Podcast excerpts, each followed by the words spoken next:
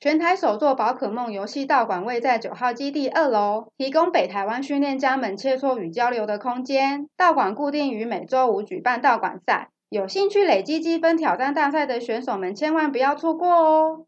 每周六举办的新手挑战赛，适合第一次接触的新手玩家们，借由专业店员的引导，可以轻松享受卡牌对战的乐趣。幸运的你，说不定还有机会赢得大奖。另外，不定期举办的对战同乐会还会有许多专属的卡牌让大家来挑战看看哦。欢迎对宝可梦或是卡牌游戏有兴趣的玩家们可以来试试看。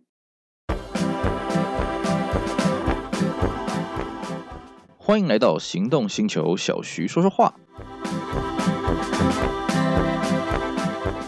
大家好，我是小徐 Celsius，今天呢来跟各位聊一点汽车的历史。我们来讲讲我们台湾当年特殊管道的进口车。好了，我们现在呢，在台湾你要买一个进口车呢，很多人会抱怨：哎呀，我们台湾的法规啊，这个环保法规、排污法规啊、安神啊，啰里啰嗦的很多，呃，国家的好车都进不来啊，什么有的没的，噼里啪啦的。我跟各位讲啊，你真是人在福中不知福啊。我们早年啊，早个二三十年啊。就算你过得了这些油耗标准什么的，某些地方的车子你还是不能进来啊！哎，这怎么回事呢？好吧，我们今天就来跟各位好好的聊一聊我们台湾当年这些特殊管道进口车是怎么个回事儿。讲到这个呢，或许呃今天可能讲不完了，那我们就多分个几集也没有关系了啊。我们台湾呢，在这个呃一九七四年啊。政府为了要保护外汇的关系啊，宣布了全面禁止汽车进口，小汽车进口啊，所有国家、所有地区的车通通不准进来啊，你只能买台湾自己生产的车子，那就是什么裕隆啦、福特啦啊，什么这些东西的。在那个时候啊，大家当然，哎呀，这个觉得很。很不开心呐、啊！哎呀，为什么政府忽然要这样子？因为在此之前呢，是所谓的中讯局进口时代啊。关于中训局进口时代这个东西，以后我们会再跟各位讲一讲啊。总而言之，就是在此之前呢，汽车呃进口汽车选择很多，哎、那个时候呢，呃，不能再选择了啊。直到一九七七年，一九七八年左右呢，呃，政府因为美国。这个官方的一些压力，开放了，先开放了美国汽车进口，然后呢，又开放了欧洲汽车进口。可是各位会听到，那日本车呢？啊，不好意思，日本车要一直到一九九七年，呃，台湾加入这个 WTO 之后，遵照 WTO 的会章才开放进口。也就是说，台湾从一九七四年到一九九七年这二十三年当中呢，对不起，日日本制造的小客车是不准进口的。你会说不对、啊？那我们现在在路上啊，这些玩车的圈子还是可以看到那个老的什么 Fairlady Z 呀、三百 ZX 啊、呃什么 R 叉七啊，什么这些纯日制的车，那这些车怎么来的？这就是所谓的特殊管道啊。在这二十三年当中呢，呃，什么怎么样可以把这些车弄进来呢？基本上就两个途径了啊，两个途径最多。第一个是什么？留学生。第二个是什么？呃，使馆。哎，基本上使馆他弄进来的车子呢，它属于外交的事务了，你政府基本上是不能干涉了啊、哦。那另外一个是留学生，根据我们政府的规定啊，留学生你一辈子，你出国可以带一次车回来。比方说你去美国念书，你可以把你在美国当地所使用的车子带回来，那这个不受这个产地的限制了啊、就是说，呃，你可以带个日本制造的轿车、小客车进来。啊，那使馆当然就是使馆有他们的另外一套啊，反正也是不不限制你的产地啊什么的啊，甚至呢，以前使馆还有个还有个很恐怖的那个变门是什么？他也不管你左驾右驾，所以我们台湾有几台正牌的右驾车都是从使馆这个名义弄进来的啊。那么我们。比较多的还是留学生啦哦，所以呢，你现在路上我们刚刚讲的一些什么三百 ZX 啊，什么 Honda 的 CRX 啊，各位可以看到都是美规的，都是从美国这些留学生办进来的。各位说真的，我们去美国留学留学生有这么多？我跟各位讲，真的就是这么多。那个时候还甚至有专门的这个掮客集团呐，就是知道你要去美国念书了，他马上。那他怎么了解你去美国念书的事，他马上就去跟你接洽了。哎，小兄弟啊，啊，你未来学成呃有没有回到台湾呢？啊？你有没有把你的车带进去啊？啊，没有是吧？那你可不可以帮我带车？那比方说，我一台车给你个八万、十万，给你赚一下，你人头借我，剩下手续我来办。哦，那个时候很流行啊，基本上大部分留学生都被问到这个问题啊。那很多留学生觉得说，OK 啊，没问题啊。那反正我我在美国不一定要买车啊，我我买车的话，我也不一定要带回去啊，对不对？啊，那我就反正这个几万块钱啊，也是不无小补嘛。好啊，OK，没问题。根据我们当时比较普遍的规定啊，是说你留学生要带车进来啊，你必须要在当地领牌满一年。这个叫什么？就叫车间呐啊，要做车间。所以呢，前客他会算准啊，你今年比方说你最后一年呢，你大四了啊，你你你你研究所论文要提交了啊，啊最后一年好，他就会找你的人头，他去买一台当地的全新车，基本上都是全新车，哦，然后放在他的车库挂你的挂你的人头，等到你要回台湾的时候呢，他再把这些通关的手续办一办，把它弄回来。啊，这是一般典型的做法。那既然一个人一辈子只有一个名额呢，所以这些前客当然就会去尽量去找一些赚头大一点的车子啊。哦，比方说，尤其什么台湾没有的，你说，哎，台湾有进口的这个什么 Camry 什么的，哎，这个这个当然就不会带进来了，这个没有必要，神经病。那比方台湾有生产什么 Nissan Cedric，他当然就不会去带美国的这些什么大家都上什么有的没的东西进来了啊，那个那个那个没意义啊。所以呢，那个时候利润最高是什么？跑车啊！我们刚刚讲了三百 ZX 啦、三千 GT 啦、R 叉七啦，啊，这些 Supra 啦什么的，哇，这个车子这个利润可高了啊！你知道那个时候这种车子卖多少钱吗？我们讲个三千 GT 就好了。三千 GT 你在北美当地啊，你如果要买全新车的话，买起来大概在呃五万块美金以内就可以搞定了，没有问题了。啊，问题是你来台湾了之后呢，你可以卖多少钱呢？你可以卖三百万台币啊，整整一倍呢，大哥。当然你会说，我有关税什么的，扣一扣，其实那个利润都是好几十万，将近百万的，一台车就可以赚那么多钱呢，发达，真的。那时候那些这些特殊管道这些水货商啊，这荷包满盈啊，真的。因为那个时候正好就是，尤其是一九八零年代后期啊，台湾景气大好，那个时候台湾消费力大增啊，你有钱啊，你去买 Benz W 二六的五六零啊，你去买 BMW 七五零啊，大有人在啊。那时候范德还就 BMW 台湾代理商范德还特别办了一个 BMW 七系列的发表会，里面摆了一大堆七五零 IL 啊，啊，不像现在七系列发表会摆的都是一些入门的七三零、七四零而已。那个时候都是摆顶级车啊，那五六零 SEC 啊什么卖的翻掉啊，供不应求啊。那但是对于一般民众来说，嗯，买这个车子啊，嗯，对了，我很有钱，我可以买 Benz 五六零，可是你也可以买啊，他也可以买啊，啊，人比人气死人嘛。那我可不可以买一些更与众不同的东西？哎，可以啊。啊，当时不是那个日本车厂开始发表那个什么高级品牌吗？什么 Honda Acura、Nissan Infinity，还有 Toyota Lexus，我就买那个车，我跟你不一样啊。对不对啊？所以那个需求就开始旺盛起来，或者说我买这些日本的超跑啊，我不要买你这些欧系的这些跑车啊，对不对？我不要买你保时捷九一啊，我来买一台 Toyota Supra。我跟各位讲啊，在那个年代，你开 Lexus 出门啊，是比你开 Benz 五六零还要威风的。为什么？稀有啊，有钱你不一定买得到啊，真的。你今天你去跑，呃，你你当时你跑去跟那个台湾的 Benz 总代理，就是中华宾士，你去跟他下定。车一定会到，可是呢，你要买 Lexus，你不一定排得到车，真的，那个都要等啊。那个那那种当年你会发现，哎，当年那种水货水货商啊，我们台湾叫水货商了啊，大陆叫做平行输入商了啊。这些特殊管道的贸易商啊，他这个车子广告是很少的，为什么？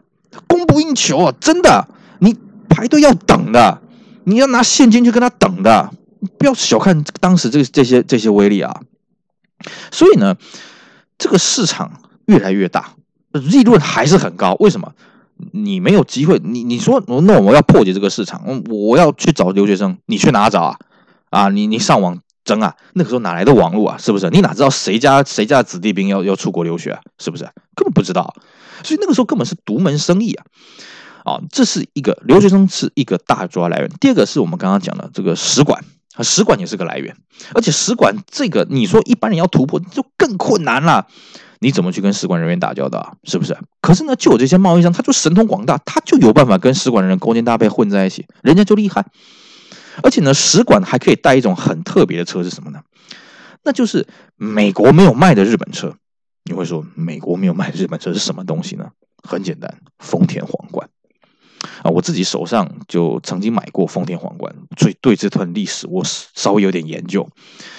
皇冠这个车呢，它在第四代，大概在一九七三年左右呢，就没有再出口到美国去了。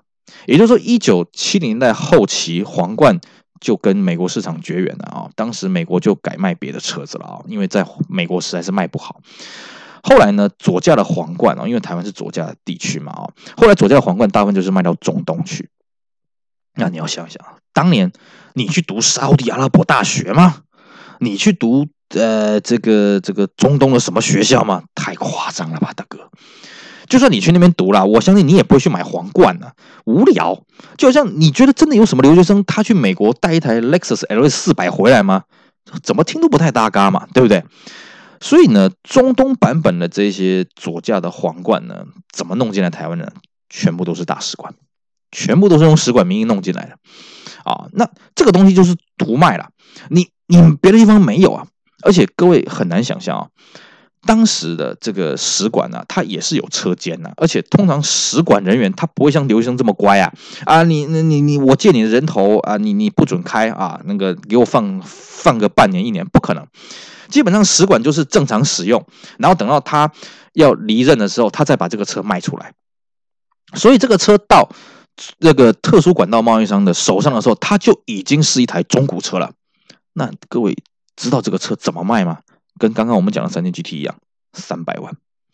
你不要忘了，这是一台中古的皇冠哦，还是可以卖个三百万，厉害哦，你威风哦，是啊，而且我告诉你，排队。我们当时就打听到一个谜样的传说了哦，到底是哪间使馆呢？率先带皇冠进来这样子玩的？不知道，据说是这样的。我先跟各位讲，这是茶余饭后大家聊一聊、听一听就好了啊。据说是有某一间使馆，他。不知道怎么样去弄了一台皇冠进来，结果有天开在路上呢，有个贸易商就说：“哎呀呀，这个这个稀有，来来来来来，不好意思不好意思，对，你那个你要要离任了之后，因为他们是任期可能两三年一任啊，你离任了之后呢，你你你你卖给我啊，我多少钱保证给你买啊，这个这个这个。”使馆的人员看到，哎呀，算算划得来啊！对他们来讲，其实买一台皇冠在当时差不多就是，呃，他们要交给日本丰田，大概就是可能就是一百万台币左右了啊、因为他不用关税嘛啊、那这个水货商，这个这个贸易商可能跟他买个一百五十万、两百万，可是他转手可以卖个三百万啊。于是呢，这个使馆人员就。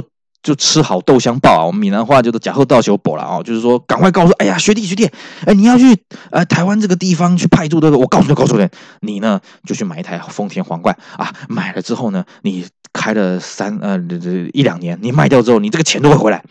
于是呢，开始这个使馆呐，一传十，十传百啊，大家都来戴皇冠了啊！为什么有这个传说出来？因为我自己在玩皇冠，我就发现哦。当年台湾的皇冠从头到尾加一加，可能有个两百台。各位，你要想一想，台湾这种弹丸之地，一个使馆它能有多少工作人员啊？要带个两百台，而且工作人员又不是天天来，每天都可以带一台车进来，是不是？所以呢，应该是好多个使馆，很多人同时长期间运作，才有这么多数量的皇冠进来啊！吓死人了！这些皇冠真的卖的非常的好，都要排队。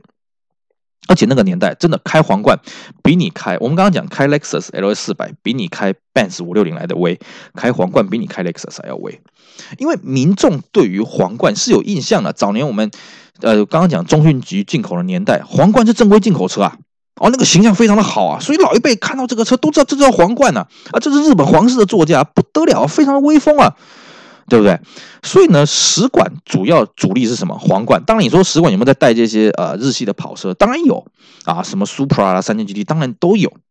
好，那这些特殊管道的车子到什么时候开始衰败呢？当然就是我们刚刚讲的，一九九七年台湾进入 WTO 之后，这些东西就开始逐渐面临到一个大整顿的一个时代。为什么？因为总代理可以进啊，啊，像那时候和泰宣布要进 LS 四百啊，什么 City Car 什么 RAV Four 啊什么的。这些水货商想说啊，完蛋了，就开始出清。为什么？因为他们有一年的车间呢。其实，在一九九五年那个时候就已经传出风声，台湾要加入 GATT 啊，就 WTO 总前身关贸总协了哦。那时候就有说台湾会开放日制车进口了，那杂志什么吵得沸沸扬扬。那时候，其实一九九五年之后呢，这些呃特殊管道水货就开始逐渐消退，因为很多人觉得，哎呀，我赚饱了，我不要去冒这个险。果然呢，有一些人不怕死，去进了什么那个 T 两百啊，底盘代号是 T 两百的那个 Toyota Celica，就是双圆头灯。后来和泰有进嘛？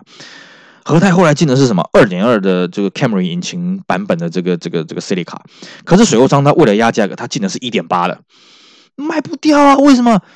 人家总公司有二点二的，你这个才一点八，我们总公司的这个配备比你这个这个平均输入的这个还要来得好啊，对不对？所以这一批 Celica 你现在在市面上几乎是看不到的，哦，那个也算是他们最后一段光辉的事迹。而且，其实，在大概九一九九五年的时候呢，这个海关那边也有修改规定，就是你不仅要在你原本的母国要持有一年，你带回来台湾之后，后来有规定变成说你要还要在一年之后你才能转卖。哇，这水货商算一算，不行不行不行不行，我这样前后哦变成这是一台两年车，这样不行不行不行。所以呢，那时候就很多这个这个这个流呃这个特殊管道贸易商就开始撤退了啊。对，所以真的在对他们致命一击，就是在这个一九九七年啊，这算是一个致命一击。那最后的一击是什么呢？是二零零二年，呃，政府宣布开放我们所有的民众可以自备外汇啊，去国外买这个外汇车进来。特殊管道就没有任何存在的意义了，因为所有的车都可以进来了，除非你去弄一些使馆，一些很特殊的那种使馆规格，但是那个太少，那个没有什么市场了哈。基本上呢，这些特殊管道的车子到一九九七年就遭受到毁灭性的打击，二零零二年基本上就全部烟消云散了，因为一般民众都可以自己去办，你你高兴你自己去国外慢慢挑哈，你挑完之后你慢慢去做安审什么有的没的，夯不啷当的啊。那真正完全绝迹呢，是大概到最近了，为什么呢？因为其实，在二零零二年之后呢，使馆这一条门道还是有一个小门是什么呢？